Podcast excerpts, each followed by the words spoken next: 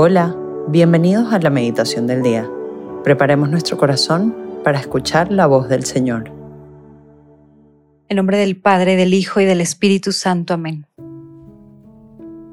Espíritu Santo, en este momento la petición esencial que quiero hacer para este día, no solamente para esta meditación, sino para este día, es que tú, Espíritu de bien, Espíritu de paz, Espíritu de consuelo, Espíritu de Dios, Espíritu de generosidad, vivifiques mis acciones, lo que yo hago, trabajo, estudio, mm, profesión, casa, familia, amigos.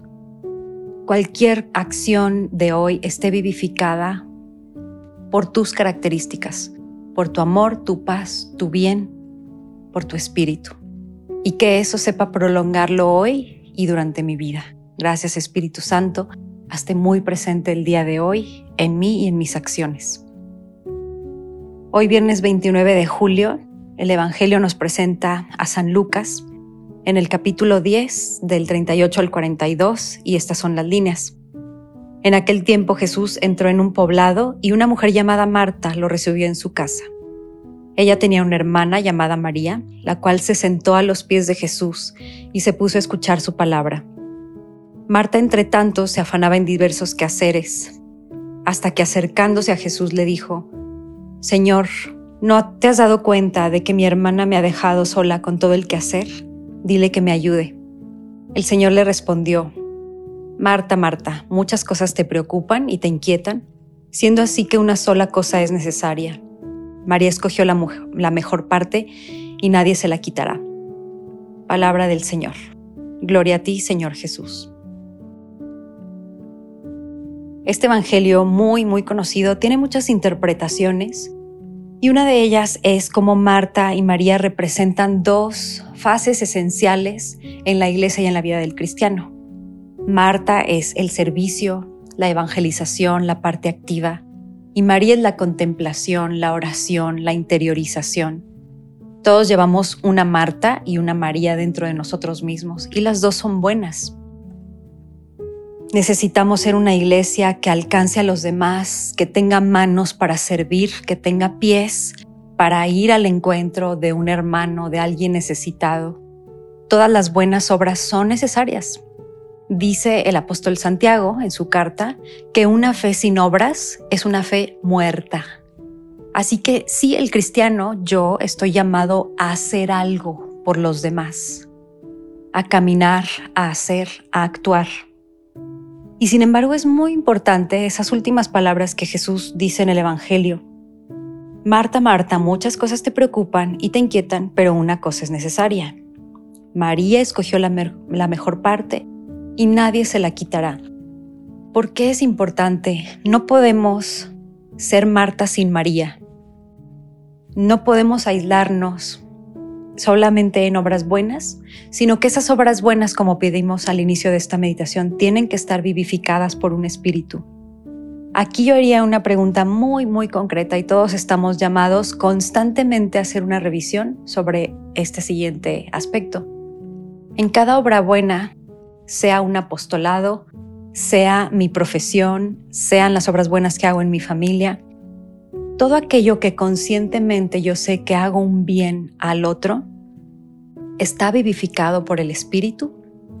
¿Cuántas veces antes de un apostolado nos ponemos en oración para decir, no solamente voy a dar pan al otro, sino que yo quiero que mis manos sean las manos de Jesús, yo quiero que mis pies sean esos pies de Jesús que caminaba al encuentro del más necesitado.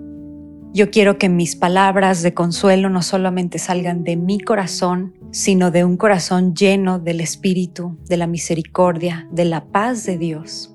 Ahí está la gran diferencia entre alguien altruista, entre alguien que es voluntario, entre un activista por una causa buena y un enviado de Jesús, un apóstol, Así que simplemente hoy podemos hacer ese mm, cuestionamiento interior y decir, número uno, ¿cuáles son mis obras buenas ordinarias? Ya sea espontáneas, familia, amigos, etcétera, o ya sea muy conscientes y muy organizadas dentro de un apostolado, dentro de una obra buena.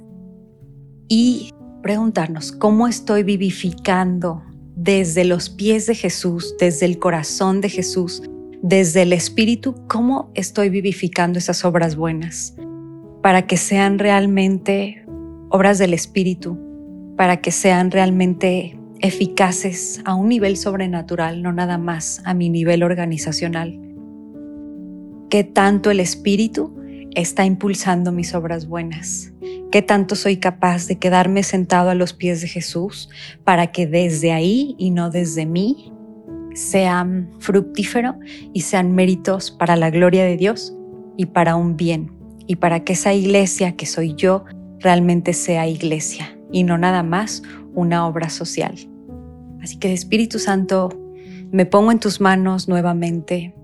Pídele que vivifique cada una de tus obras buenas.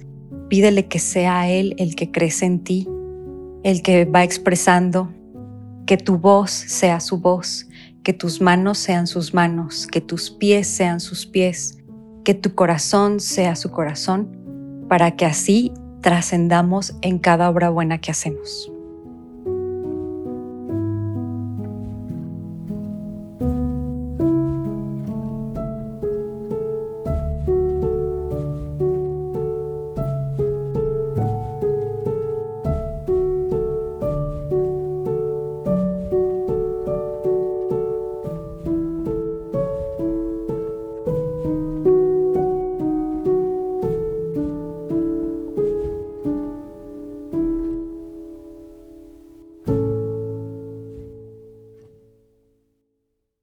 Te damos gracias, Señor, por todos tus beneficios, a ti que vives y reinas por los siglos de los siglos. Amén.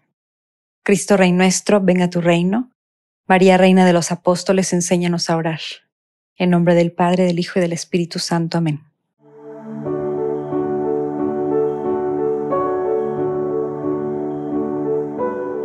Te invitamos a que permanezcas unos minutos más en oración y deja que el amor de Dios transforme y reine en tu corazón. Nos escuchamos mañana.